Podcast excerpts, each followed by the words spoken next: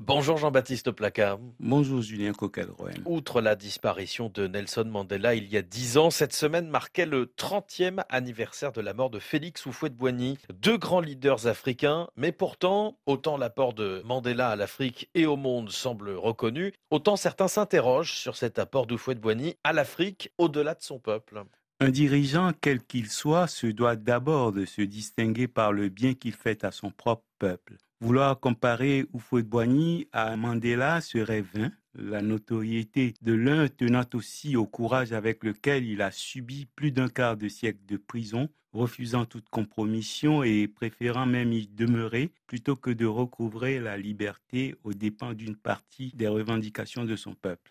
Félix Houphouët-Boigny a conquis sa place dans l'histoire par son intelligence politique, son habileté, une certaine vision pour retourner le sort et des situations a priori défavorables au profit du bien-être des Ivoiriens. Que cela ait pu se faire à l'occasion aux dépens d'autres nations est une réalité. Mais comment reprocher à un dirigeant d'aimer les siens un peu plus que les autres? Des interrogations demeurent quant à sa position et à son rôle dans la guerre du Biafra au Nigeria, tout comme dans les déboires et la déstabilisation de Sékou Touré en Guinée. Mais dans l'ensemble, il a davantage œuvré pour son peuple que contre d'autres et si la Côte d'Ivoire aujourd'hui semble faire bonne mine dans la sous-région, c'est parce que dès l'indépendance, il a osé des choix courageux, des orientations judicieuses pour prévenir bien des obstacles qui guettent toute nation jeune. Il connaissait les atouts de son peuple et avait une claire conscience de ses limites par rapport aux autres. Le Sénégal, centre intellectuel de l'Afrique occidentale française, avait sur sa Côte d'Ivoire une avance a priori insurmontable, il le savait.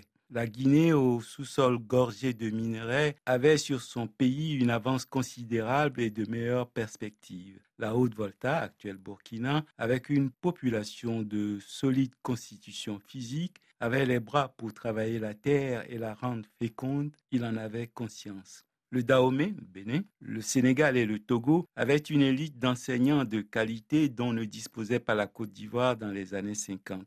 Félix Houphouët-Boigny connaissait son pays, son peuple, mais aussi l'environnement sous-régional. Son intelligence visionnaire a consisté à s'employer à tirer le meilleur de ce voisinage. Grâce aux enseignants dahoméens, sénégalais et togolais, la Côte d'Ivoire rattrapera son retard initial pour très vite devancer tous ces pays du point de vue de l'éducation. Les travailleurs venus de Haute-Volta joueront un rôle déterminant pour propulser la Côte d'Ivoire au premier rang des producteurs mondiaux de cacao notamment. Que pensent donc les Guinéens et les Nigérians de Félix Houphouët-Boigny? Oui, pendant que Sékou Touré s'embourbait dans d'interminables palabres radiodiffusées avec ses ennemis réels ou supposés, Houphouët-Boigny faisait avancer son pays que le vieux ait facilité le transit d'armes à destination des sécessionnistes biafrais est un fait, certes, qui relève d'un cynisme alors à la mode, hélas. Houphouët-Boigny était-il finalement plus coupable que les acteurs directs de cette guerre civile? Au-delà du cynisme du vieux face aux déboires de la Guinée et du Nigeria, la Côte d'Ivoire a su tirer le meilleur des atouts spécifiques au peuple voisin en attirant vers elle quantité de talents individuels il fut une période à laquelle plus de 40% de la population ivoirienne venait de l'étranger.